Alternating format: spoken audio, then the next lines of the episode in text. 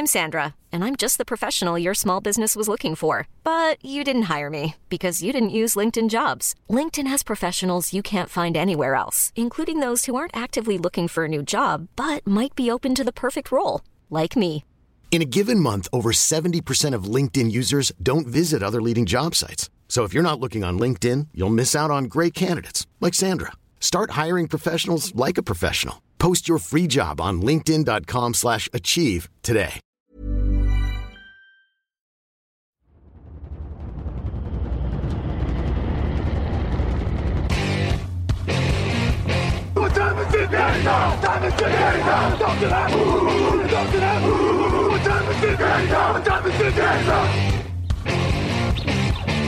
Got gun, Hulk left slot. Dixie left, T left. Mercedes, wide chip, Ricky. Fever left, 75, Katie, Omaha. Quick, going.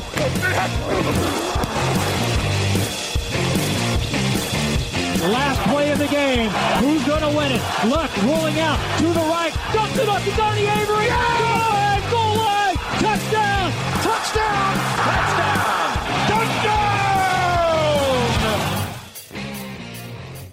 Salut à tous, de retour donc pour cette nouvelle preview draft sur les antennes de Touchdown Actu pour ce 418e numéro où ça va déménager? On peut déjà le dire très très clairement, ça va parler euh, mobilité, main violente, tout le tintouin, puisqu'on va forcément aborder la ligne offensive avec de nouveau euh, pas mal de prospects très intéressants à suivre et qu'on devrait retrouver assez nombreux, notamment le premier jour de la draft. Et pour en parler, bien entendu, euh, notre expert repêchage est bien là, Jean-Michel Boujard. Salut Jean-Mi. Eh, salut Grégory, bonjour tout le monde. Et très heureux de t'avoir avec nous euh, de nouveau pour aborder donc euh, cette partie où on inclura donc les tackles et les linemen intérieurs. Une première partie où on développera notamment les deux principaux euh, chapeaux, des têtes d'affiche en l'occurrence sur ces positions-là. Et la deuxième partie qui sera traditionnellement cons- consacrée aux valeurs sûres, aux énigmes et aux pépites de cette QV 2021. C'est donc parti pour la première partie. Hi, it's Trent Brown from the Oakland Raiders, and you're listening to the Touchdown Podcast. Thank you.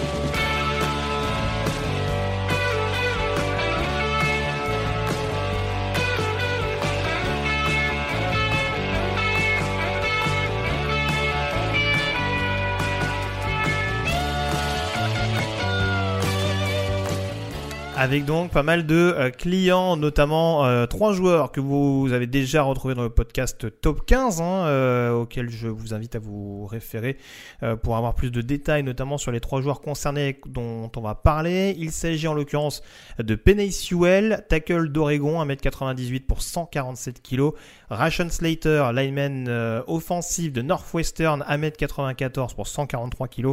Et Christian Darisso, euh, joueur de Virginia Tech, 1m98 pour 142 kg. Donc on l'a dit, on a détaillé un petit peu les différents profils, Jean-Mi, notamment lors, du podcast euh, lié au top 15. On avait également parlé lors d'un précédent podcast dans une chronique Tu préfères, hein, pour comparer différents protagonistes. On va donc, là encore, te plonger dans la peau d'un d'un GM. hein. tu commences à avoir l'habitude maintenant. hein. tu vas bientôt pouvoir prendre la place de, de, Mark May- de Mike Mayock. Oui, oh là là. voilà. J'ai- pas trouvé plus sobre comme comparaison, mais euh, voilà, en tout cas, savoir un petit peu euh, selon les différents critères vers qui ton cœur penche. Et euh, en l'occurrence, il y a pas mal de clients, même si on le dit tout de suite, Penny Sewell, c'est un peu comme Trevor Lawrence.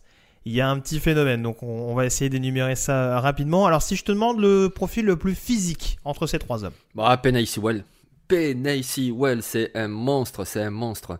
Alors, on va parler de ses aptitudes, sa mobilité, sa technique, etc. Mais déjà, au niveau du gabarit, c'est un monstre. Je, je veux dire, si tu prends ses mensurations, son gabarit, et que tu regardes un petit peu les tackles qui sont en NFL, bah, tu as du mal à trouver quelqu'un qui, qui correspond, euh, à part le rookie des Bucks, Tristan, Tristan Wirfs, il y a personne. C'est-à-dire qu'il est grand, il est lourd, il est puissant, il, il a vraiment tout ce qu'il faut, euh, pff, ah, impressionnant. Ouais, très très très clairement. Bon après, c'est- voilà, d'un point de vue purement gabarit, euh, on voit que c'est celui qui pèse le plus lourd. Mais on a vu aussi que du côté d'Oregon, en effet, il y a un panel qui lui permet notamment, euh, d'un point de vue physique et agressivité, d'être euh, d'être vraiment impressionnant. Le plus explosif. Le plus explosif, ah, euh, moi je dirais euh, Slater. Slater parce que c'est pas, il est pas super rapide, etc. Mais alors lui, c'est vraiment avec ses mains, avec ses mains violentes, tu vois, comme tu aimes bien le dire. Il est vraiment, il, il t'explose le, le defensive lineman. Donc voilà, il- dès que le ballon est engagé, il est en mouvement et puis pam, pam, pam, ça, voilà, ça dépote. Ouais, c'est sûr. euh, en effet, je, rejoins tout ce que tu as dit. euh, Je vais pas, je vais pas plus développer, mais de toute façon, on a, on a trois spécimens assez impressionnants, impressionnants en termes d'explosivité. Il faut rappeler que c'est trois joueurs également. Alors, il y, en a qu'un qui a joué en 2020, hein, euh, puisqu'en l'occurrence, Penny Sewell et Ration Slater, on le rappelle, se sont mis en retrait par rapport à la Covid. Il y a que Christian D'Arisso qui a joué à Virginia Tech, mais en l'occurrence, c'est trois joueurs qui ont principalement évolué dans des attaques. Euh, alors, Sewell, c'est un peu moins marqué. Oregon, c'est beaucoup plus orienté, je trouve, sur le jeu au sol cette année, en 2020. Mais ils avaient quand même pas mal ar- pas mal d'armes, pardon, euh, dans le domaine offensif, dans le backfield offensif en, en 2019 quand, quand Sewell y était. Donc c'est des joueurs qui, en tout cas, sur le jeu au sol et sur la capacité à être en mouvement, sont extrêmement euh, dangereux. Et franchement, il n'y a pas une une différence vraiment monstrueuse entre les, entre les trois profils, même si je te rejoins. Euh, Ration Slater du côté de Northwestern, c'est plus à démontrer que les linemen de- des Wildcats sont, sont assez performants dans ce, dans ce registre-là. D'un point de vue technique, qui te rassure le plus? Penny Sewell, même s'il a encore euh, du développement à faire, surtout que voilà, il a raté cette saison, ça lui aurait fait du bien de jouer encore cette année. Mais quand même, techniquement, c'est celui qui me rassure le plus, c'est celui qui me paraît le plus complet à tous les niveaux. Que ce soit au niveau de l'équilibre du corps, que ce soit, tu sais, l'axe entre les épaules, les hanches et les pieds. Enfin, il, il est vraiment très équilibré euh, au niveau de sa technique. euh, c'est, je vais pas dire irréprochable, ça sera un rookie, il aura des progrès à faire, mais c'est celui-là qui me rassure le plus. Oui, c'est ça. Et encore une fois, on est, j'insiste dessus, mais en ratant cette dernière année universitaire, en choisissant en tout cas de rater cette dernière année universitaire, euh, c'est un joueur qui a été dominateur très jeune hein, et qui du coup déjà a, pu s'appuyer sur une base de travail extrêmement importante. Et c'est ce qui fait qu'aujourd'hui, même s'il y a forcément cette année en moins, euh, compose avec beaucoup d'armes à sa disposition, dont en effet le, le domaine technique où il y a des choses qui peuvent être rectifiables, mais c'est le cas de tous ceux qui se présentent à cette classe, en tout cas sur la position. Mais lui, en tout cas, il y a peut-être plus d'acquis très clairement dans, dans ce registre-là. On passe à la mobilité. Alors la mobilité qu'on a découpée en deux, enfin me concernant en tout cas, Euh, la mobilité latérale, notamment sur la question du pass pro. Qui te rassure dans ce domaine-là pour, si je peux parler ainsi, être le plus à même de jouer à gauche? Bah, moi, je dirais Christian Darisso. C'est celui qui me paraît le plus mobile. C'est celui-là Ouais. que j'aime le plus en tant que protecteur, donc en tant que left tackle, celui-là qui protège le côté aveugle. Puisque bon, euh, côté aveugle, on va le dire en deux mots, c'est la plupart des quarterbacks sont droitiers, même la grande majorité sont droitiers. Donc du coup, lorsqu'il reçoit le ballon, il a tendance à tourner ses épaules vers la droite et donc moins voir ce qui arrive de son côté gauche. C'est pour ça qu'on parle de côté aveugle. Et donc avoir un Christian Darisso sur ton côté aveugle, c'est-à-dire sur ta gauche, c'est vraiment une assurance, une assurance que le pass rusher qui arrivera de ce côté-là sera bien bloqué parce qu'il est grand, parce qu'il est agile. Dans, dans un précédent podcast, je parlais de Dancing Beer, c'est-à-dire il est bâti comme un ours, mais il a des pieds très légers. Voilà, mobilité, Christian Darisso. Et alors justement sur la mobilité, euh, on va dire pour euh, l'aptitude à monter sur le deuxième rideau, qui est devenu vraiment prépondérable, notamment sur le jeu au sol, vers qui va ta, va ta préférence? Ben, les trois le font très bien, mais je vais te dire aussi Christian Darisso. Pourquoi? Parce qu'il vient de Virginia Tech. Eh, la semaine dernière, on parlait du coureur euh, Khalil Herbert. Ben, Vir- Virginia Tech, c'est ça. Tu vois, j'ai checké un peu leur stats là en 2020. En fait, en moyenne par match, ils ont tenté 23 passes et 43 courses. Donc voilà, ça donne le ton, quoi. C'est une équipe qui courait beaucoup, beaucoup, beaucoup. Et Christian Darisso, pour courir, il n'y avait aucun problème. C'est-à-dire, euh, au niveau de la ligne d'engagement, quand il fallait être solide, euh, ou alors au niveau du décrochement. Pas de problème avec Christian Darisso, il décroche sur le second rideau, il va te tamponner euh, un linebacker, lui faire un pancake, et c'est parti pour la course. Ah, sur de la zone, c'est sûr que D'Aresso, ça va être un, profil rêvé. Et en plus, pour le coup, vu que tu vantais sa mobilité et contre la passe, enfin, et, sur la protection de passe et sur le, sur le bloc euh, à la course, faut quand même rappeler, euh, ce qui est peut-être un petit peu plus à mettre à son crédit, je trouve, notamment sur la campagne 2020, il y a peut-être une adversité qui est plus à mettre à son crédit. En l'occurrence, euh, que Sewell qui a rencontré des, des clients dans la Pac-12, mais de manière un peu moins importante. Et encore une fois, Slater, il y a beaucoup ce côté euh, où il a maîtrisé notamment un Chase Young à Ohio State, mais c'est vrai qu'il y a peut-être moins de références également dans ce domaine-là. Et Darisso dans la CC, il a vu quand même pas mal de, de diversité. Je pense que ne serait-ce à Miami ou Pittsburgh, par exemple, qui sont deux programmes qui vont sortir pas mal de pass rushers lors de cette campagne. Donc euh, voilà, c'est ça reste un joueur qui a vu beaucoup de beaucoup de choses et c'est aussi là-dessus qui rassure, même si comme tu le disais, il y avait pas forcément, c'était pas forcément un système offensif qui était toujours très équilibré, mais en tout cas, il a rassuré dans pas mal de, de secteurs à ce niveau-là de par sa mobilité. Niveau caractère, leadership. Ah, moi je dirais Penny Sewell. Parce que c'est quelqu'un qui, euh, qui est titulaire depuis qu'il est freshman. C'est quelqu'un qui a jamais fait de vague, dans, au contraire dans un vestiaire. C'est un vrai leader. Sur le terrain, il répond toujours présent. Donc c'est pas que j'ai des doutes sur les autres, hein, mais si j'en ressors un, c'est Penny Sewell. Ouais, c'est sa grosse maturité. Euh, joueur qui est issu d'une famille notamment de, joueurs. Hein. Je crois que c'est le frère aîné notamment. Il y a deux, il y a, deux de ses petits frères euh, qui jouent, dont, euh, l'un d'eux euh, est à Oregon depuis, peu. Et oui, il a ses deux oncles. J'ai un doute. Il y, a, ses deux oncles, notamment Sopoaga, un ancien lineman défensif de, des Niners qui sont passés en NFL. Donc voilà, il y a quand même un certain vécu et très clairement, j'en parlais tout à l'heure, une maturité, le fait d'être aussi dominant euh, dès l'âge de 19 ans, d'être placé côté aveugle dans une ligne offensive d'Oregon qui était déjà très performante à l'époque. Mm. Euh, en, étant en, en étant paradoxalement le plus jeune même de l'escouade. Hein. C'est Ouais, ça, qui est ouais, assez- ouais. c'est ça qui est assez bluffant. Donc ouais, je te rejoins en effet sur le côté vraiment euh, euh, figure de vestiaire. Je pense que ça peut être un joueur vraiment euh, important, même si c'est peut-être pas celui qui va crier le plus fort. En tout cas, ça va, ça va très clairement être l'exemple, à- l'exemple à suivre euh, pour, euh, pour tenter d'aller chercher la victoire. Euh, en termes de marge de progression. Marge de progression, c'est une bonne question. J'ai envie de dire que Darisso aussi, parce que c'est pas un inconnu, hein, on le connaît depuis deux ans déjà, même trois, mais c'est vrai qu'il a explosé cette année. Donc du coup, s'il reste sur cette lancée, c'est peut-être lui qui a la plus grande marge de progression, moi je pense. Alors que Rashon Slater, par exemple, il me donne l'impression d'être un joueur un peu plus abouti. Et je sais pas si avec ses limites de gabarit, il pourra aller vraiment plus haut. Alors c'est, il est déjà à un très bon niveau. Hein. Et Penny Sewell, bon ben voilà, comme tu dis, euh, depuis qu'il est freshman, il domine, donc euh, il va bien entendu progresser. Mais si je prends la plus grande marge de progression, pour moi, ça serait Darisso. Bah, alors c'est vrai que ce qui est assez intéressant, moi je t'avoue été allé, plus allé vers Slater dans le sens où il y a cette interrogation sur son poste préférentiel, hein, on l'a dit assez souvent. Euh, Est-ce que ce sera un meilleur tackle? Est-ce que ce sera un meilleur garde? Sachant qu'il y a beaucoup d'aspects qui pourront lui permettre de performer dans les, dans les deux domaines. Hein. C'est C'est c'est clairement un luxe de pouvoir utiliser un joueur. euh, en tout cas, je vais pas anticiper sur la question suivante, mais en tout cas, c'est ce qui peut l'aider à être euh, utilisé beaucoup plus vite et beaucoup plus souvent. Mais c'est vrai que paradoxalement, Slater, euh, je prenais l'exemple de Sewell qui avait joué sur une grosse ligne à Oregon. Darisso était sur une grosse ligne également à Virginia Tech. Et très clairement, Slater, sans faire injure à la O-line de Northwestern qui était bonne, c'était vraiment le, le- le point majeur, je trouve, des Wildcats, notamment quand il y était. Et c'est là, en effet, où d'un côté, il y a une marge de progression, et de l'autre côté, où on se dit, il y a quand même des sérieux acquis, au-delà de la question de où est-ce qu'il va vraiment être capable de donner sa pleine mesure à l'échelon supérieur. Oui, c'est clair. Après, moi je le vois bien rester tackle quand même, Slater en NFL, mais c'est vrai que le plus gros doute, c'est pas tellement son manque de taille, mais c'est un petit peu son manque de bras à la limite, tu vois, d'allonge. C'est alors c'est pas un T-Rex, hein, on va pas abuser non plus, mais c'est vrai qu'il a les bras un petit peu courts et ça pour rester vraiment à l'extérieur en NFL, ben ça pose question, c'est à voir. Après, il compense aussi par son jeu physique, mais Ouais. voilà, il y a cette limite là. Très clairement. Ton titulaire le plus probable en day one? Ah, Penny Sewell. Oui, ça me paraît pas mal aussi. ouais. Ouais. Du, coup, du, du coup, pour toi, tu vois les trois candidats potentiellement dès la première année côté gauche? Euh, la seule restriction, voilà, ce serait Ashton Slater. Parce que justement, c'est- au niveau de la longe en fait. Parce que bon, la mobilité il a, la puissance il a, il est nasty, il, est- il va au contact, il est très physique. Donc ça peut très bien. hein. Il me faisait penser à Dwayne Brown par exemple, tu vois, ce joueur vraiment euh, dur au mal. Mais cette limite physique fait que il faudra voir.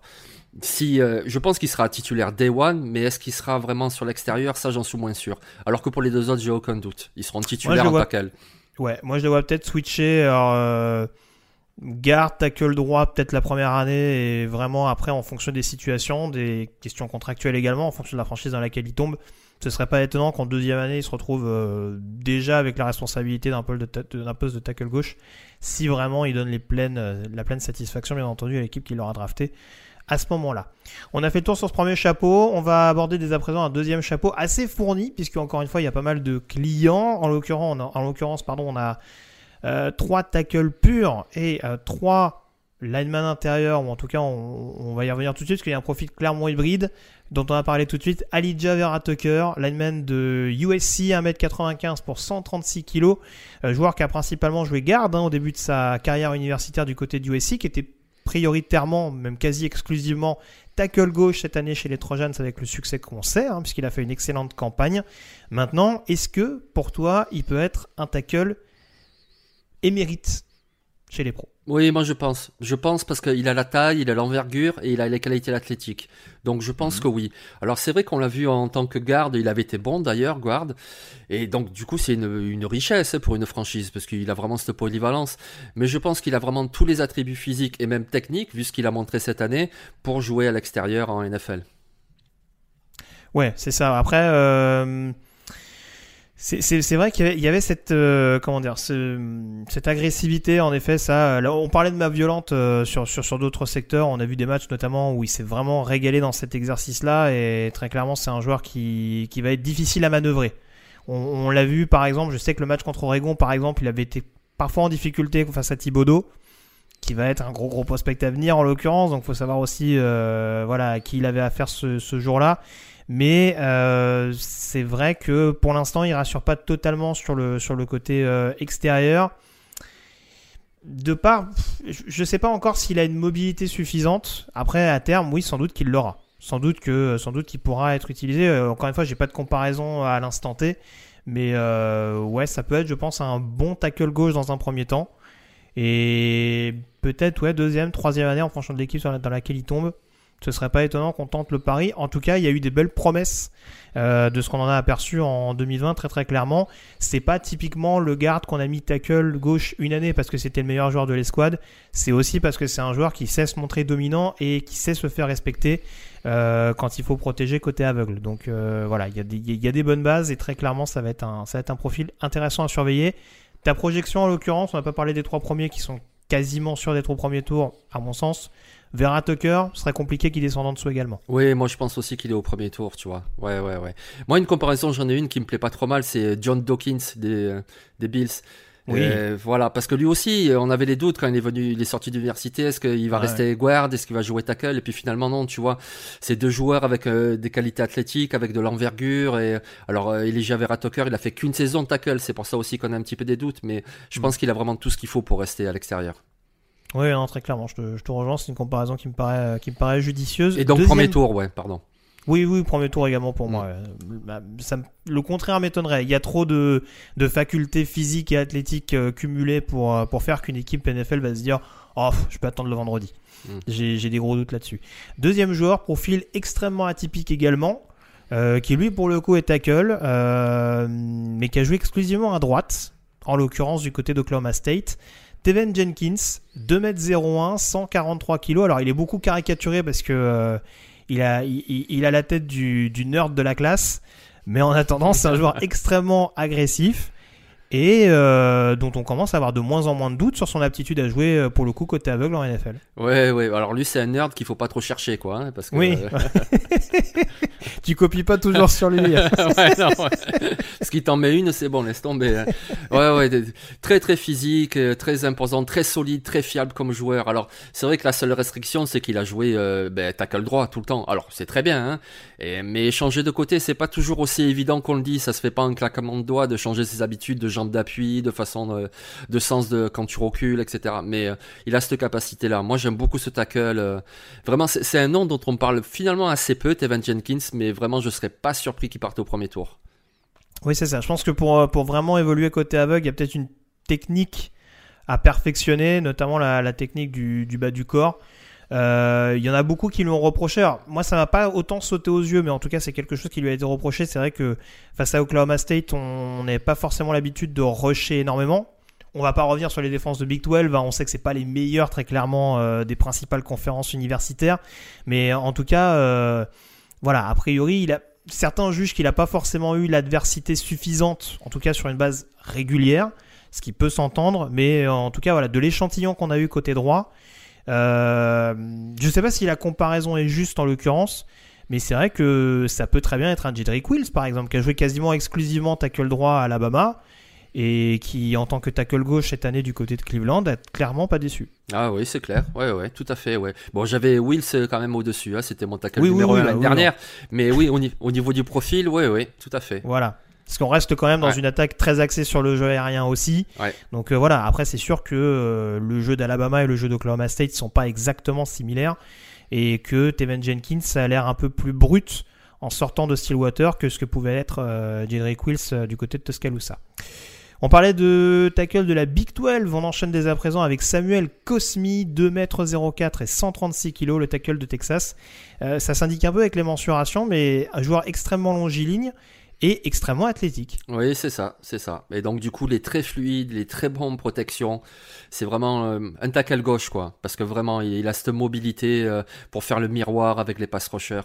En plus, il a beaucoup d'expérience. Euh, je crois qu'il a 34 ou 35 matchs avec Texas. il a vu beaucoup de choses. Après, voilà, le revers de la médaille de son physique, c'est que justement, comme il est grand, il a parfois du mal à jouer bas sur ses appuis à être costaud dans le duel, mais niveau protection, euh, c'est un très très bon tackle. Ouais, je sais, je sais pas si ça aussi, c'est une, ce sera une, euh, une bonne comparaison, mais euh, il me fait un peu penser à un Anthony Castonzo, par exemple, en sortie de Boston College.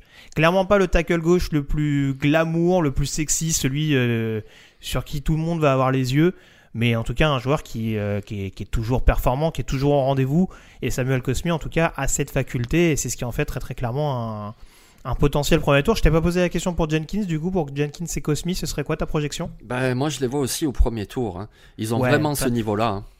On, rappelle, généralement, euh, alors on peut le dire, hein, c'est souvent, c'est, souvent évoqué lors de la draft. En fin de premier tour, on va, souvent, on va souvent vers un choix un peu sûr, surtout si on a des besoins sur l'extérieur de la ligne. Les tackles, c'est un peu un choix de complaisance par moment. On se dit qu'on a le moins de chances de se tromper. Mais là, en plus, cette année, quand on voit la classe, il y a des joueurs qu'on n'aura pas forcément l'occasion d'évoquer aujourd'hui qui peuvent en plus prétendre au premier tour aussi. Je pense, à, un Jalen Mayfield par exemple du côté de Michigan qui est un peu plus brut. Mais euh, ouais, non, c'est sûr que Jenkins et Cosmi, en tout cas, ont les facultés, en plus de par ce qu'on évoquait, de par leur potentiel de jouer à gauche. Il y a, y a, quand même très très clairement des, une possibilité, une forte chance de les voir sortir dès le premier jour de la draft. Euh, on termine avec les tackles dans ce deuxième chapeau, avec Liam Eikenberg, tackle de Notre-Dame, 2m01 et 138 kg. Alors c'est peut-être l'inverse en l'occurrence de Cosmi, c'est-à-dire qu'on a affaire à un énorme physique, mais peut-être encore des qualités athlétiques à parfaire. Voilà, c'est ça, exactement. C'est euh, c'est le petit chouchou de Victor, hein, on lui passe le bonjour. Et c'est exactement ce que tu décris, c'est-à-dire qu'il est très solide, très physique. Il joue lui aussi avec un état d'esprit vraiment de combattant. Donc il a, moi j'aime beaucoup, il a beaucoup de qualités. Après, c'est pas le plus athlétique, effectivement.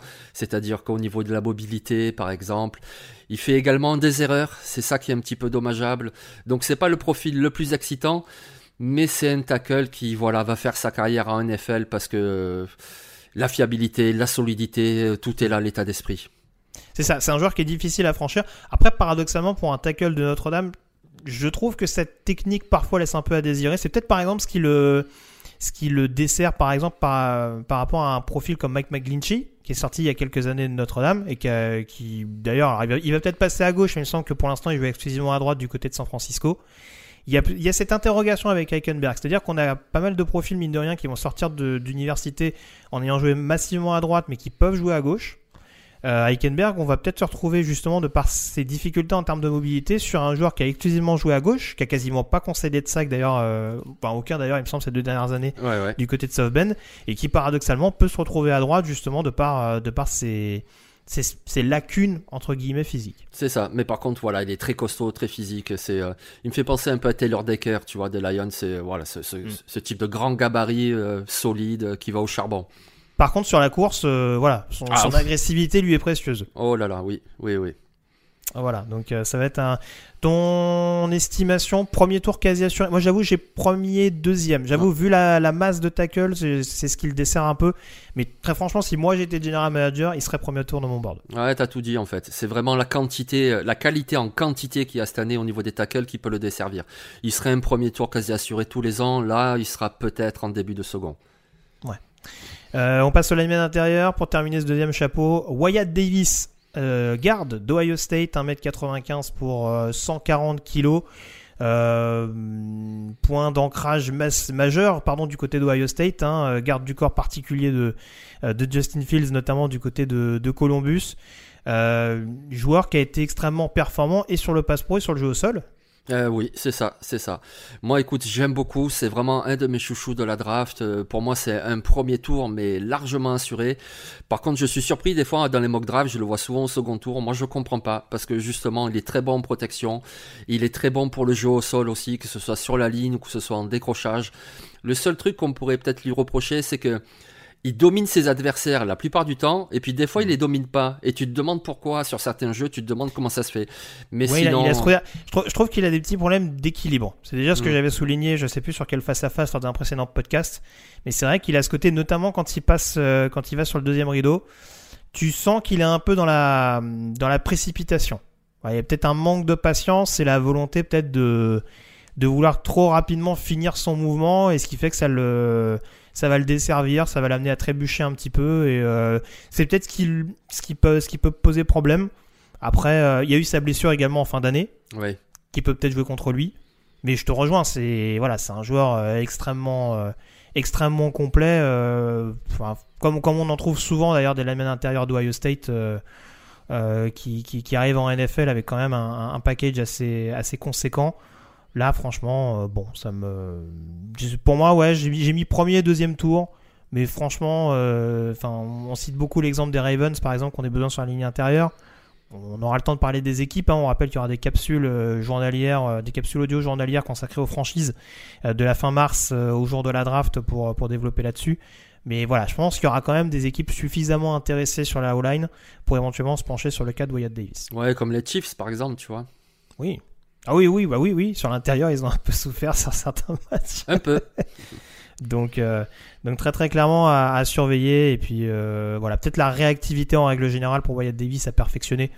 Mais bon, voilà, c'est sûr que quand on sort d'un contexte d'Ohio State où on est très souvent dominateur, c'est souvent amplifié, on dira, les quelques fois où on va avoir des ces fameux trous d'air que tu évoquais tout à l'heure, ces, ces, ces petites, euh, ces petites euh, inhabitudes euh, qu'on peut voir. Mais bon, ça m'inquiète pas plus que ça euh, à l'heure actuelle. On termine avec Reed Humphrey, euh, intérieur d'Oklahoma. Alors, il a joué centre massivement du côté des Sooners. Euh, 1m96 pour 141 kg. Euh, je dis ça aussi parce que c'est un joueur bonne technique, euh, on va dire ancré sur ses appuis assez facilement, difficile à, à- passer, mine de rien. Pour un centre, c'est pas des profils qu'on voit tous les jours arriver en NFL. Ah Ouais, c'est ça, exactement. Donc c'est un centre, mais il a vraiment le gabarit pour jouer guard s'il y a besoin. Il n'y a pas de souci, il a ce gabarit-là. C'était en plus un lutteur au lycée, donc euh, il sait jouer bas sur ses appuis, il sait être à la lutte euh, avec un gros gabarit en face de lui. euh, Et puis il a une technique, euh, puis il a beaucoup d'expérience aussi avec Oklahoma, il a beaucoup joué. Donc euh, ouais, ouais, très très très un, bon joueur. c'est- c'est un peu comme Sewell, c'est un joueur qui est quasiment dès sa saison freshman sur une ligne qui était quand même. euh, Alors il y a peut-être pas que des grands noms NFL, mais en tout cas il y avait par exemple un Cody Ford hein, qui joue aujourd'hui à Buffalo. Euh, voilà, ça restait quand même le leader principal et euh, ça a été vanté. Il a fait un bon senior ball également. Donc euh, très franchement, c'est un joueur. On aurait presque, s'il n'était pas dans un deuxième chapeau, on aurait presque pu, pu le mettre pardon en valeur sûre. Tellement c'est quelqu'un qui rassure très clairement. Euh, alors après bon, je vais pas refaire le, le tableau des équipes, euh, des équipes Big 12, des défenses Big 12. hein, J'en ai suffisamment parlé tout à l'heure avec Jenkins. Many of us have those stubborn pounds that seem impossible to lose, no matter how good we eat or how hard we work out. My solution is PlushCare. PlushCare is a leading telehealth provider with doctors who are there for you day and night to partner with you in your weight loss journey. They can prescribe FDA-approved weight loss medications like Wagovi and Zepbound for those who qualify. Plus, they accept most insurance plans. To get started, visit plushcare.com slash weight loss. That's plushcare.com slash weight loss. Hiring for your small business? If you're not looking for professionals on LinkedIn, you're looking in the wrong place. That's like looking for your car keys in a fish tank. LinkedIn helps you hire professionals you can't find anywhere else, even those who aren't actively searching for a new job but might be open to the perfect role. In a given month, over 70% of LinkedIn users don't even visit other leading job sites. So start looking in the right place. With LinkedIn, you can hire professionals like a professional. Post your free job on linkedin.com slash achieve today. Mais bon, voilà, on voit quand même que, notamment face à des no tackles, c'est pas quelque chose qui lui fait peur et il a pu se montrer euh, dominant, même si euh, ça n'a peut-être pas toujours été le cas. Mais en tout cas, il a quand même là encore cette, euh, cette base et cette euh, capacité à être réactif dès le snap pour, euh, pour vraiment mettre à mal des no tackles. Donc euh, vraiment, ça peut être quelque chose d'intéressant avec en plus, tu disais, cette faculté à être polyvalent et à pouvoir jouer garde en NFL. Ta projection, moi j'avoue, je l'ai premier, deuxième également. Oui, premier, deuxième. Parce que au premier, tu vois, les Ravens, euh, ils pourraient l'utiliser. Les Mhm. Steelers, avec euh, la retraite de Pouncey, ils pourraient l'utiliser aussi. Ça me choquerait pas du tout au premier tour. Après, oui, ça peut être aussi un début de deuxième tour euh, à Miami, par exemple. Ouais, c'est ça, c'est ça. C'est bon, c'est le, c'est toujours les, le revers de la médaille pour les centres. C'est-à-dire que de toute façon, faut pas s'attendre à en avoir énormément, même si on, le répète, il y a quand même une polyvalence à mettre à son, à son actif. On a terminé donc avec les deux premiers chapeaux, on enchaîne dès à présent avec les valeurs sûres, les énigmes et les pépites.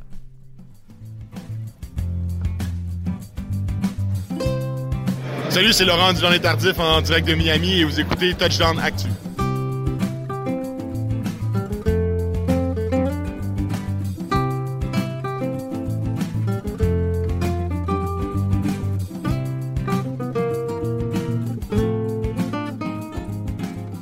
Et pour commencer les valeurs sûres, Jean-Michel, on va parler d'un centre, justement un centre d'Alabama, London Dickerson, 2m01, 148 kg, joueur champion national avec le Crimson Tide, ancien transfert de Florida State, euh, qui a eu des petits soucis de blessure en fin d'année, mais qui franchement du côté d'Alabama a quand même globalement été un modèle.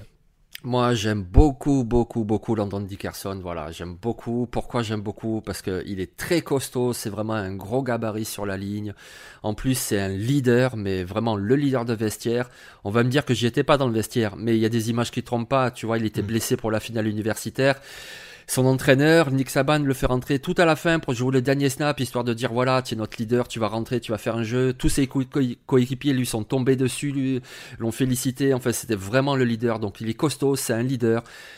Pour moi, il a tout d'un premier tour de la draft. Le souci, c'est, tu parlais de ses blessures, enfin, tu as parlé de la blessure 2020. Le problème, c'est qu'il a été blessé, mais depuis 4 ans, il est blessé. Il a tout le temps une blessure. C'est ça le problème de Landon Dickerson. Parce qu'en plus, j'ai pas non plus dit qu'il est polyvalent. Il a joué tous les postes. Il a joué, il a joué guard, il a joué centre, il a joué tackle. C'est vraiment un monstre ce joueur. Mais il a un problème de blessure. C'est récurrent. C'est le problème. Alors, j'ai encore une fois, le but du jeu, c'est pas de comparer les deux hommes. Mais c'est vrai qu'on va, on est un peu dans une situation pré-draft un peu similaire à celle de Billy Price d'Ohio State il y a quelques années qui avait eu un peu le, enfin, qui était hyper dominateur du côté d'Ohio State. Encore une fois, je, ne compare pas les deux bonhommes. Je préfère ce que j'ai vu de Dickerson euh, sur sur euh, sur sa période à Alabama que ce que j'avais vu de Billy Price à Ohio State dans deux systèmes qui étaient qui étaient diamétralement différents à mon sens. Mais il y a ce côté en effet où rien ne va empêcher une équipe de tenter le pari au premier tour parce qu'il y a un talent qui est indéniable. Mais c'est vrai que euh, voilà, et c'est aussi pour ça qu'on le met en valeur sûre. Hein, c'est que voilà, en tant que centre, ça va être un joueur qui clairement va faire le boulot et euh, qui va être vraiment un, meneur d'hommes euh, offensivement pendant pas mal d'années. Mais bon, c'est difficile d'occulter très clairement l'état de santé du bonhomme. Ça c'est sûr. Surtout, qu'il surtout que c'est une déchirure des ligaments croisés, il me semble, euh, qu'il a eu. Euh, et, ouais. et il a eu un peu tout, quoi, depuis 4 ans. Oui, euh. Et ouais, c'est le problème, quoi. Mais en tout cas, encore une fois, que ce soit à Florida State ou à Alabama, il a quand, même, il a quand même toujours donné satisfaction. Donc, ouais, ça, ça, paraissait compliqué de pas le mettre dans les valeurs sûres en l'occurrence. Premier, deuxième tour en termes de projection quand même Ouais, ouais, si une équipe vraiment le veut, il peut le prendre au premier tour. Il a le talent pour, mais je penserais. C'est ça qui est paradoxal encore une fois, parce qu'on va sûrement me reprocher, me dire que Rondell Moore, par exemple, qui avait des soucis de blessure, je l'avais plutôt mis dans les énigmes. Là, en l'occurrence, il y a plus d'énigmes, à mon sens, à mettre éventuellement dans les linemen. Mais c'est vrai que Rondell Moore, pour le coup, j'ai du mal à en faire un premier. London Dickerson, je trouve qu'il y a quand même suffisamment le, le, bagage pour, pour vraiment en faire un, premier tour, ne serait-ce que le bagage physique et athlétique. Alors que Rondell Moore, par exemple, on évoquait un physique qui peut parfois le desservir, surtout par ses problèmes de blessure. Là, dit Carson, il y, a quand même, il y a quand même de sérieuses armes à disposition. Mais bon, faut quand même croiser les doigts en effet pour que euh, pour que tout se, tout se goupille bien d'un point de vue euh, d'un point de vue santé. Après, tu le disais, hein, euh, Nick Saban, c'est pas le coach du coin qui va dire bon moi je vais faire plaisir à mon joueur. Hein. S'il mm, se mm, sent mm. pas, même si le scénario faisait que, euh, voilà, ça reste un coach euh, de haut niveau qui va dire bah non, euh, je me sens pas que tu, tu mettes ton équipement. C'est qui sait que le joueur a un impact en interne et que voilà, ça lui paraît légitime de le récompenser par rapport à ça. On enchaîne avec Trey Smith, lineman intérieur de Tennessee, 1m99 pour 150 kg. On parlait de joueurs à la santé qui interroge. forcément, Trey Smith, c'est un petit peu compliqué. joueur qui a connu des problèmes de santé à répétition. Alors, bien entendu, j'ai oublié le nom en français. À chaque fois, j'ai le nom en anglais, mais bien sûr, ça ne me revient plus. Oh, c'est des caillots dans le poumon. Voilà, c'est ça. C'est ouais, c'est des problèmes de coagulation. Voilà, c'est ça, problème de coagulation sanguine, merci, euh, qui non seulement ont perturbé certaines saisons, mais qui ont quasiment euh, plombé toutes ces, inter... toutes ces... Oui, toutes ces intersaisons, c'est ça, avec pas mal de traitements euh, en l'occurrence pour, pour s'occuper de ça. Et paradoxalement, ça l'a pas empêché d'être performant. Donc euh, c'est vrai que euh, tout n'est pas parfait du côté de Trey Smith et encore une fois ses problèmes de santé l'amènent à être un petit peu euh, comment dire j'allais dire déjugé mais oui en tout cas un petit peu malmené dans, certaines mocks hein, où on le met carrément quatrième cinquième tour. Moi j'avoue que j'irais plus vers un troisième grand maximum parce que je trouve qu'il y a quand même une sérieuse base de travail euh, malgré tout dans, ce qu'on voit. Euh, en termes de main violente, je pense que c'est pas mal. J'en avais parlé également lors de la face à face. Il me semble que c'était avec Tidarell Staten euh, de Florida. Il a une aptitude sur le pass pro que je trouve vraiment intéressante.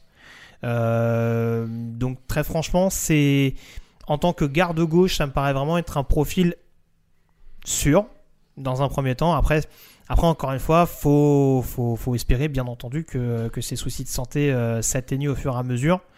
Euh, mais c'est vrai que voilà, de ce qu'on en a vu, tout est, c'est clairement pas rassurant. Mais voilà, de, encore une fois, d'un point de vue productivité, euh, comme London Dickerson, euh, ça peut apparaître comme un pari, mais très clairement, euh, je pense que ça peut être un pari qui a largement le potentiel pour être un titulaire dès la première saison. Ah, mais quel talent, quel talent. Moi, je me rappelle sa saison freshman, je l'ai vu arriver, je me suis dit, waouh, mais alors lui, c'est le prochain Tyron Smith, c'est euh, left tackle de folie. Je pensais que ce serait un top 5 de la draft. Et... Il, il, il a commencé de tackle gauche, il me voilà. semble. Et oui, c'est ça, c'était un tackle gauche. Il était extraordinaire, vraiment, il avec un avenir. En plus, c'était vraiment un gros leader à Tennessee, c'était le porte-parole de l'équipe. C'est extraordinaire ce joueur, mais qui a eu ses problèmes de santé, malheureusement. Après, il a montré en tant que guard à gauche qu'il est tout à fait solide. Moi, je le mets même euh, au deuxième tour sans aucun souci. Parce que vraiment, il est grand, il est imposant. En plus, il a cette polyvalence. Je pense qu'à NFL, il va jouer à l'intérieur. Mais c'est le genre de joueur que si ton tackle est blessé, ben, tu le fais jouer un ou deux matchs à l'extérieur et il y aura aucun souci. Quoi. Il connaît la position, il a l'envergure pour la jouer. Et euh, moi, il me rassure beaucoup. Après, bien sûr, il y a le problème de santé, c'est certain. Mais tu vois, Ouais, ça l'a pas empêché de jouer cette année. Donc. euh, Oui, non, mais c'est ça, c'est ça. Et enfin, j'allais dire, c'est d'autant plus inquiétant pour les adversaires. On va peut-être pas caricaturer non plus, mais oui, oui, en tout cas, euh, quand tu vois le potentiel qu'il est capable de d'atteindre euh, en étant en étant diminué quand même sur une large période, tu te dis que le tu te dis que le pari peut peut valoir le coup. Très clairement, euh, alors oui, oui, j'y vais troisième parce qu'encore une fois, il y a une classe qui est quand même assez importante, mais je serais en effet pas du tout surpris qu'il se retrouve au deuxième tour. En effet, c'est aussi ce qu'en fait un- une valeur sûre, très clairement. On termine avec, euh, des valeurs, sûres, avec Alex Leverwood, tackle d'Alabama, 1m98 pour 141 kg. Euh, joueur qui a été baladé un petit peu partout hein, sur la O-line euh, d'Alabama ces dernières années. Euh, où est-ce que tu le vois clairement évoluer? Moi, j'avoue que j'en ai fait une valeur sûre, plutôt en tant que tackle droit. Ben pareil, eh ben exactement pareil. Alors c'est vrai, il y a des discussions pour le mettre un petit peu en garde parce que c'est pas c'est pas le plus mobile. Alors il est pas hyper lent non Ah non. plus, mais euh, c'est pas le plus mobile contre des pass rushers un peu rapides. Il est parfois en difficulté, mais par contre il a des longs bras, euh, il est très puissant pour le jeu au sol. Euh, Moi je le vois bien rester en tackle droit, hein, il n'y a pas de problème. hein. Il me fait penser un peu à Morgan Moses, tu vois, des, de Washington, euh, ce genre de joueur grand, long bras, costaud, solide, qui est pas le plus rapide, mais par contre, voilà, il est là, il tient bien sa place. euh. Et puis il a beaucoup d'expérience. hein. Comme tu dis, il a joué tackle droit, tackle gauche, il a joué garde droit.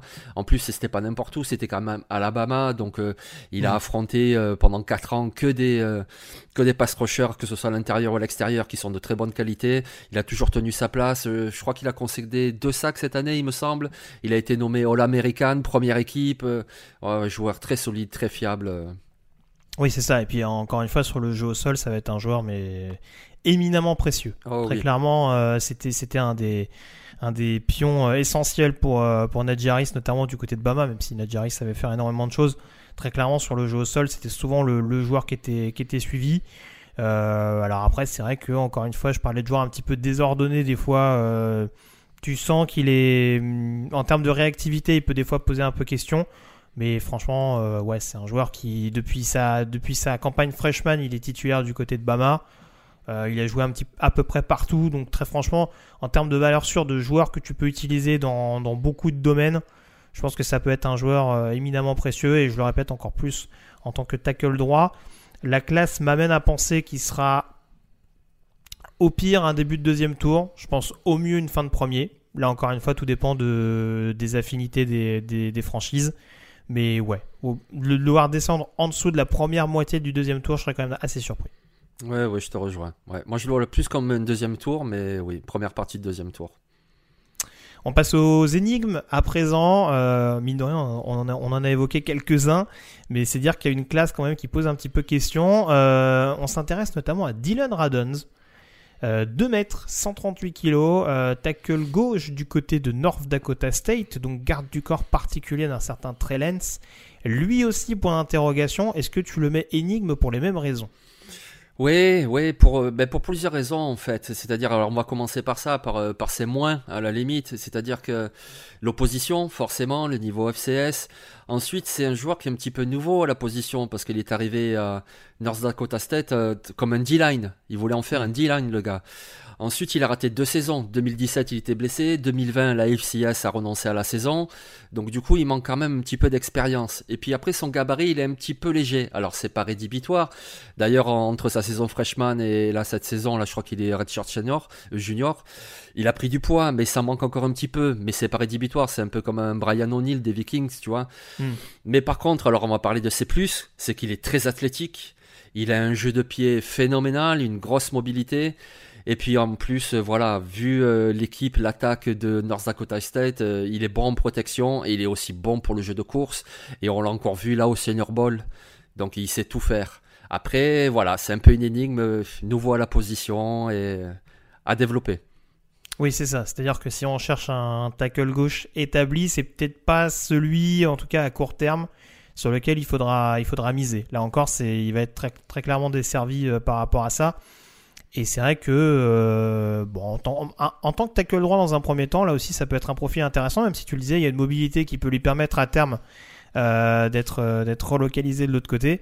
Mais c'est vrai, en effet, que dans un système à North Dakota State qui était quand même massivement orienté sur le jeu au sol, il n'y a rien qui permet de totalement rassurer sur son aptitude à être vraiment efficace en un contre un sur le pass pro.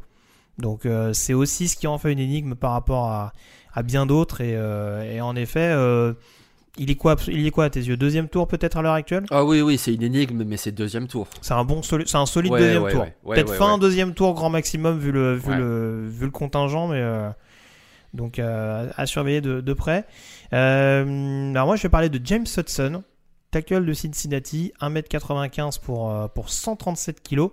Euh, offensif euh, qui a été important, hein, notamment dans la belle saison euh, euh, des Bearcats cette année. Hein, Cincinnati qui, qui était pas très très loin des playoffs en l'occurrence, même si on sait qu'il joue dans une conférence un petit peu desservie par rapport à ça.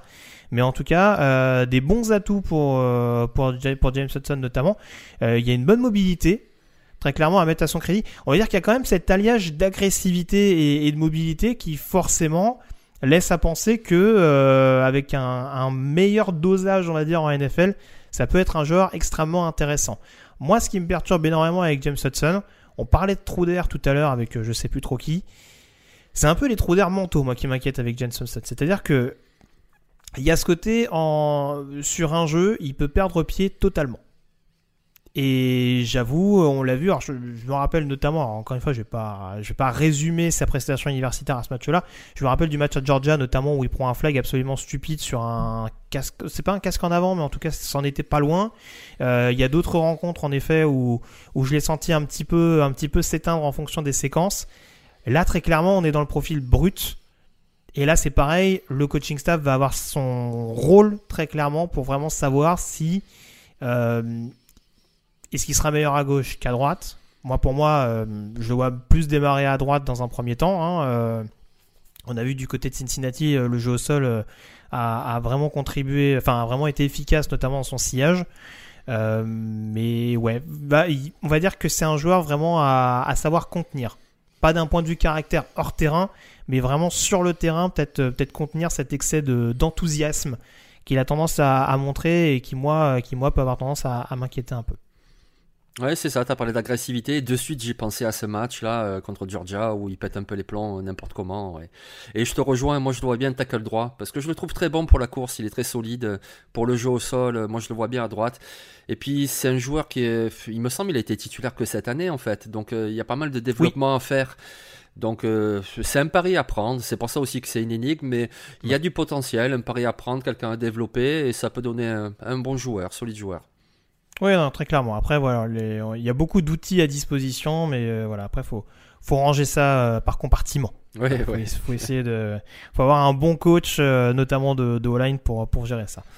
Tu veux nous parler également, pour finir avec les énigmes, Jean-Mi, d'un profil atypique du buzz du Senior Bowl, n'ayant pas peur des mots, Cole Miners, euh, lineman intérieur, centre hein, de euh, Wisconsin, euh, c'est quoi White Whitaker Whiter. White Whiter, pardon. Ouais, l'eau blanche. N'importe quoi. Oui, l'eau blanche, la fameuse eau blanche de Wisconsin. Eh oui. Euh, donc euh, équipe de troisième division en l'occurrence. Alors on sait qu'il a alors 1m92 pour 145 kg. Donc ça reste quand même un beau bébé même si je t'avais dit en off il est un peu tassé par rapport à d'autres. Mais bon, encore une fois, il n'y a pas besoin de faire 2m5 sur, euh, sur chaque position non plus. Mais euh, ouais, en tout cas, joueur qui avait pas mal bluffé, notamment aux entraînements du Senior Bowl. Est-ce que tu le vois aussi intrigant et potentiellement euh, avec un niveau qui peut être similaire à terme à celui d'Ali Marpet, qui est le dernier joueur de troisième division notable qui avait été drafté à l'époque par les Bucks, donc nouveau vainqueur du Super Bowl, drafté à l'époque au deuxième tour. Ouais, c'est vrai, c'est une bonne comparaison. Bon, après, Marpet a peut-être des attributs physiques euh, qui se projettent un peu plus sur la NFL, un petit peu plus grand, un peu plus, élancé, tu vois. Mais Quinn Manners, oui, il a fait sensation euh, parce qu'il joue très bas sur ses appuis, parce qu'il est physique, parce qu'il est humble. C'est un travailleur, euh, ça se voit sur sa vidéo, là, Canada Workout. c'est impressionnant comme il s'entraîne dans la forêt.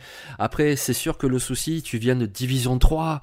Donc, quand tu vois des images de lui, et, euh, oui, évidemment, on dirait un homme qui joue avec des adolescents, il les défonce tous, mais c'est de la Division 3.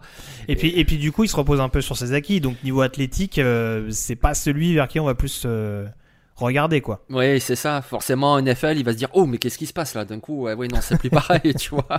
Donc, euh, l'énigme, en fait, elle est là. Hein, c'est, par rapport à qu'est-ce qu'il va pouvoir faire face à une autre opposition. Alors, on l'a vu au Senior Bowl. Évidemment, c'est quand même une indication, mais ça reste quand même que de l'entraînement. Donc, et on verra ça en NFL parce que voilà, l'opposition, c'était pas ça. Puis même le coaching, je, je dénigre pas du tout les entraîneurs de Division 3, mais bon, a priori, les meilleurs entraîneurs sont dans les meilleurs programmes, en Division 1, puis en Division 2, puis en Division 3. Donc là aussi, en termes techniques, etc., il y a beaucoup de développement à faire. Mais c'est un joueur très intéressant. C'est quelqu'un de précieux, à mon avis, à avoir dans un roster. Parce qu'en plus, il a le gabarit, il peut te dépanner en guard aussi. Hein. Hmm. Oui, non, très clairement. Du coup, en termes de projection, ça donnerait quoi pour toi? Ah, je sais pas. J'ai envie de dire quatrième tour parce que ce mec-là, voilà, il, il me fait plaisir, il me fait envie, tu vois. Mais je pense que ce sera plus euh, cinquième tour. Ouais, je t'avoue, j'avais mis un bon cinquième tour euh, en amont de cette émission. Mais oui, non, pourquoi pas. hein. Après, c'est sûr que oui, oui, il a, il a peut-être pas les les compétences athlétiques que pouvait avoir un Ali Marpet, qui vraiment avait, avait beaucoup rassuré dans ce domaine-là, avec les mêmes inquiétudes à l'époque sur le niveau d'opposition. On a Ouais. vu qu'il a rassuré euh, depuis. Mais euh, ouais, du côté le Code Miner, c'est vrai que voilà, on va dire pour les highlights euh, aux entraînements en un contre un, c'est un joueur qu'il est pas bon d'affronter. Après, en circonstances de match, c'est peut-être un petit peu autre chose. Il n'y aura pas que de la confrontation en un contre un à chaque fois. Et voilà, quand ça va blitzer ou ce genre de choses, ça peut être panique à bord. Ouais, exactement. Et euh, un petit truc pour nos auditeurs, s'ils veulent le trouver sur YouTube, donc ça s'appelle Canada Workout. Et euh, c'est pas Cole son prénom, c'est Queen. Queen Miners. Pour qu'ils le retrouvent, quoi, tu vois. Ah, j'ai dit call. Oh ouais, ouais, c'est pas grave. ouais. Ok. Tu fais bien de rectifier, en effet. Donc euh, voilà ce qu'on pouvait dire. Donc cinquième tour, on a dit. J'ai pas poser la question pour James Hudson. Moi, pour moi, il était plutôt troisième tour dans ces eaux-là. Ouais, c'est ce que je verrai aussi. Ouais, peut-être une fin de deuxième, c'est possible, mais je pense plutôt troisième tour. Très bien. On termine avec les pépites. Euh, Jean-Mi euh, sur la ligne offensive. Et on commence euh, par un autre joueur qui a marqué pas mal de points du côté euh, de mobile pour le Senior Bowl. Deontay Smith, euh, 1m98 pour 133 kg. Joueur qui a, pas, qui a été assez discret, notamment de par son programme. Hein. East Carolina, c'est pas forcément le programme le plus en vue euh, au sein de la première division universitaire. Pourtant, il y a pas mal d'armes. Il y a un jeu, il y a un style offensif assez aérien et mine de rien un profil qui peut à terme évoluer à gauche. Oui, ah mais moi je pense, ouais, ouais, ouais. Et puis tu vois, tout à l'heure on parlait du tyrannosaure Ration Slater, mais alors lui c'est vraiment l'inverse. Il a des bras mais immenses, immenses. Il, il, peut se gratter les genoux sans se baisser, quoi. C'est et ça, ça se projette bien à NFL aussi, parce que c'est comme pour un boxeur, il a vraiment l'avantage de la longe. Et en plus, il s'en sert très bien. C'est-à-dire qu'il a des mains actives. Dès qu'il a posé les mains sur le lineman, euh, il le lâche plus et puis euh, il le percute, quoi. Alors, euh, en plus, il a une bonne mobilité, je trouve.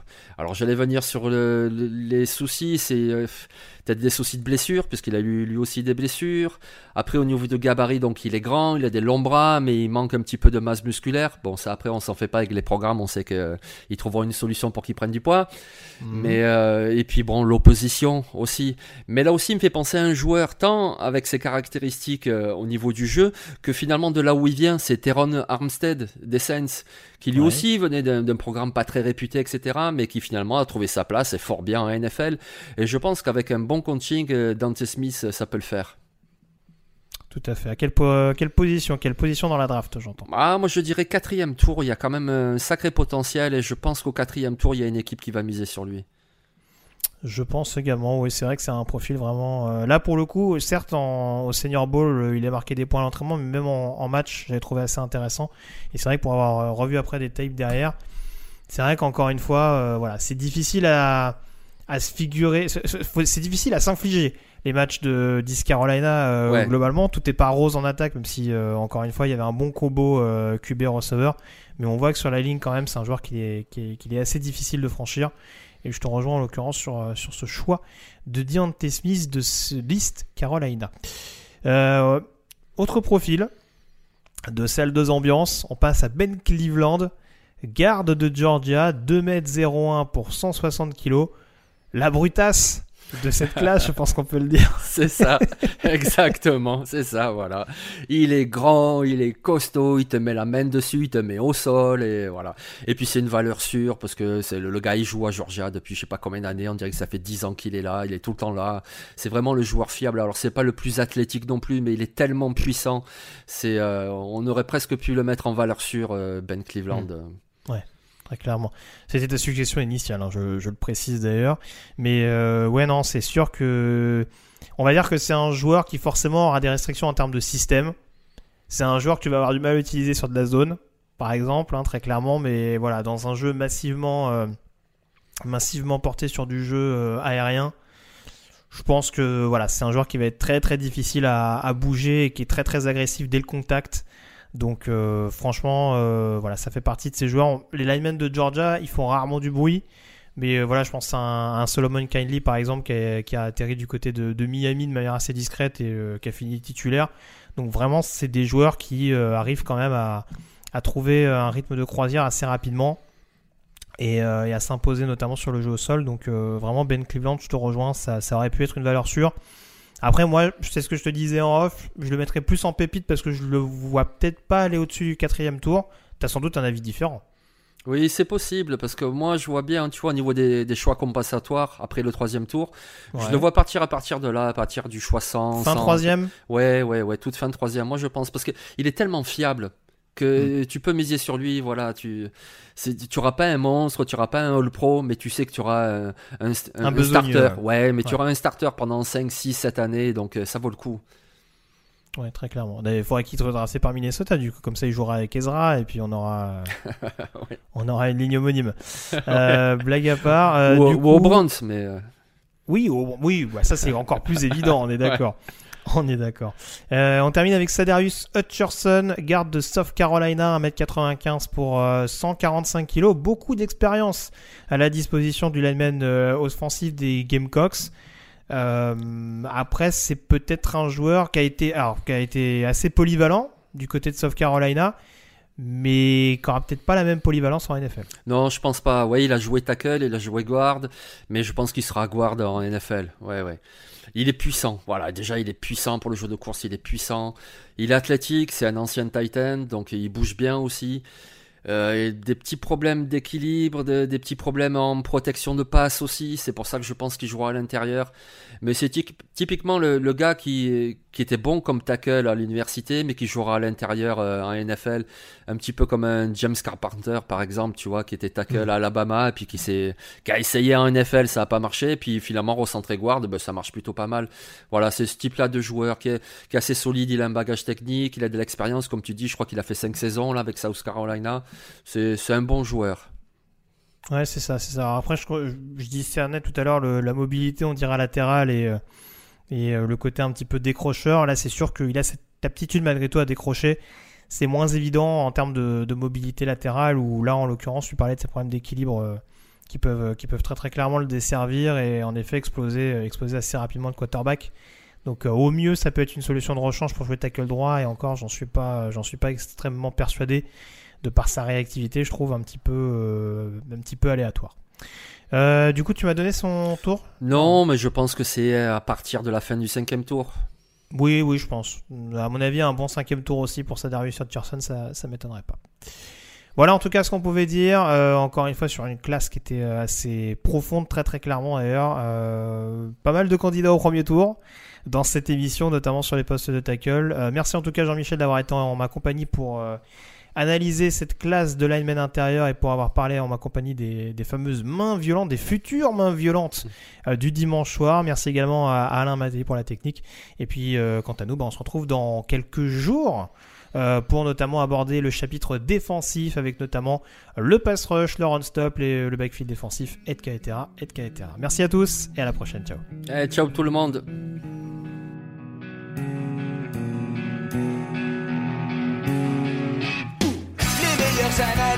Fromage et jeux de mots, tout sur le foutu est en TDAQ. Le mardi, le jeudi, tel gâteau risotto, les meilleures recettes en TDAQ.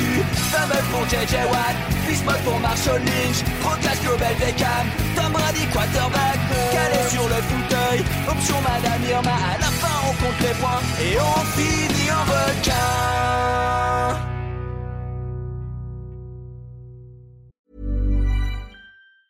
Hi, I'm Daniel, founder of Pretty Litter. Did you know cats tend to hide symptoms of sickness and pain? I learned this the hard way after losing my cat, Gingy. So I created Pretty Litter, a health monitoring litter that helps detect early signs of illness by changing colors, saving you money and potentially your cat's life. Pretty Litter is veterinarian developed, and it's the easiest way to keep tabs on your fur baby's health right at home. Go to prettylitter.com and use code ACAST for 20% off your first order and a free cat toy. Terms and conditions apply. See site for details.